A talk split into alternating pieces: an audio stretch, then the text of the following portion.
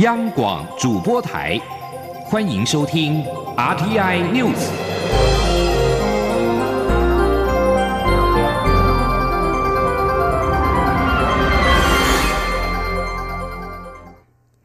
各位好，我是李自立，欢迎收听这一节央广主播台提供给您的 RTI News。跨太平洋伙伴全面进步协定 （CPTPP） 今天正式生效。行政院政务委员邓振中今天指出，对于台湾的影响仍有待观察，应该不至于有立即负面的影响。他并且提到，我方的立场不变，就是希望能够加入 CPTPP。而第一轮的成员国预计明年一月下旬召开部长级会议，如果能够确立新成员加入的办法，我方就会依照程序提出申请。记者谢嘉欣的报道。跨太平洋伙伴全面进步协定 （CPTPP） 三十号生效，由澳洲、加拿大、日本、墨西哥、纽西兰、新加坡等六国优先上路。成员国间将取消对大多数产品的关税，这也确立第一轮共十一个成员国占全球 GDP 约百分之十三、超过五亿人口的新大型经济圈正式成型。我方包括行政院、经济部、外交部皆强调，仍会在第二轮谈判时争取加入。行政院政务委员邓振中三十号受访指出，CPTPP 抢在年底上路，是为了来年能够进入第二阶段降税，加速成员间的贸易自由化速度。但是因为各成员降税项目时程不同，还有企业需要时间应应，对我方的影响还有待观察。不过应不至于有立即且明确的冲击显现。至于我方何时提出申请，邓振中表示，有待 CPTPP 成员国召开部长级会议，确立新成员的入会办法。预计首次会议将在明年一月下旬召开。他说：“假如他们能够。”用这个新入会国的入会的程序哈，有一个比较清楚的决定，那当然我们就会依照他的这个程序啊，就是我们的申请啊哈，我们总是希望能够获得多数国家的支持，能够早一点开始进行谈判。至于反日本核灾区食品公投过关，邓振中回应，日方已对此表达失望。不过我方会持续沟通，盼日方能够谅解。另一方面，台湾向其他成员国争取入会支持的工作也没有停歇。中央广播电台记者谢嘉欣采访报道：中国厦门沧海区今年开出了三十多个社区主任助理的职缺。目前，厦门有四十三名台湾人任职。海沧政府以政府购买服务的方式，每个月给付咨询费，实质上等同于薪资，但是编制不隶属于海沧区政府。对此，大陆委员会今天表示，相关机关会商之后，认定这些民众原则上违反两岸条例，但是也强调会充分斟酌当事人陈述意见以及调查市政的结果。陆委会表示。社区居民委员会是中国大陆基层政权的行政组织，我国人担任社区主任助理，经相关机关会商后认定，原则上构成了违反《两岸人民关系条例》的规定。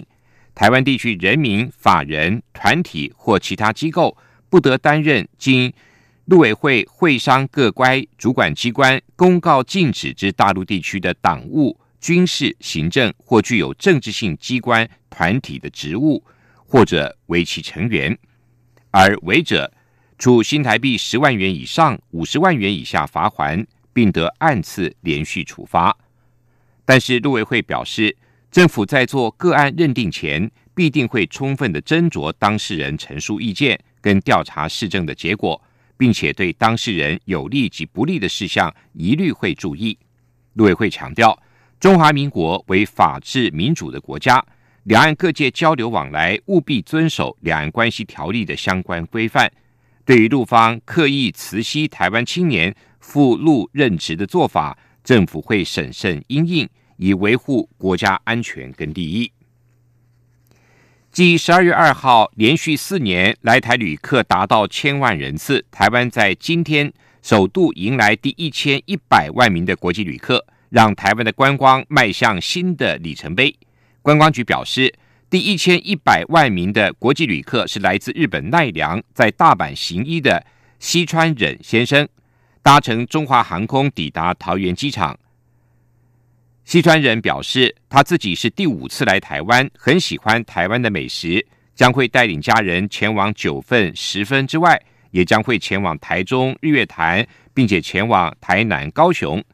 交通部观光局特别赠送欧熊周边文创商品和台湾精品。长荣航空跟中华航空也分别提供两张不限航点的国际线机票。台湾高铁则提供三天的周游券，还有多家饭店也赞助住宿旅券，共同欢迎国际旅客深入地方体验台湾各地的风貌。交通部观光局局长周永辉表示，台湾观光已经连续挑战千万人次，如何持续以软硬体观光设施来形塑台湾成为友善、智慧、体验的亚洲重要旅游的目的地，是观光局最重要的课题。未来将以一年一旅游主题的方式，全力结合各县市政府、观光跟地方产业。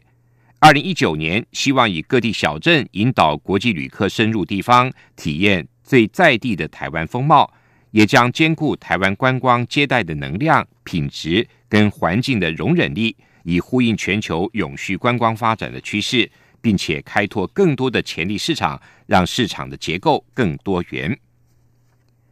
元旦升旗典礼今天在总统府前的凯达格兰大道彩排。国歌的领唱人之一的艺人吴凤指出，今年刚领到中华民国身份证，很荣幸以新台湾人的身份领唱国歌，来表达对国家的爱。他还笑称，因为常常在家里练唱，爱哭闹的小女儿只要听到国歌就不哭了。记者谢佳欣的报道。台北市建中乐旗队、北一女乐旗一队等表演团体，三十号下午在寒风细雨中，于总统府前凯达格兰大道为元旦升旗典礼彩排。此次典礼主办单位中华民国工业区厂商联合总会理事长秦家宏受访指出，今年准备了六千份国旗、一万张国旗纹身贴纸，希望吸引年轻人跨年结束后来到总统府前升旗凑热闹。特别的是，此次主办单位邀请五位来自世界的新台湾人领唱国歌，包括艺人吴凤、缅甸华侨杨万丽、中华男篮首位规划球员戴维斯、越南新著名陈玉水，曾获得医疗奉献奖的医师科比德等。吴凤指出，今年刚领到我国身份证，很荣幸能以新台湾人的身份领唱，表达对国家的爱。而因为国歌曲调比较慢一点，常常在家里练唱，他也因此发现国歌有助于舒缓小婴儿的情绪。他说：“后来他开始哭的时候，我唱那个就是都放国歌，结果小女儿不哭。后来呢，呃，最近呢，老婆跟我说，如果小女儿哭的时候，我一定要放国歌给她听。在家里，如果你们有小 baby 的话，你们真的可以试试看，绝对是有用的，非常有用，真的有用。”秦家红也提醒民众，参加元旦升旗典礼要注意保暖，并且留意不能携带雨伞及自拍棒。届时若有降雨，现场也准备了一万件雨衣待命。中央广播电台记者谢嘉欣采访报道。孟加拉今天举行国会大选投票，选前造势活动期间暴力冲刺的情况并没有退烧，在开始投票之后又传出有两人死亡。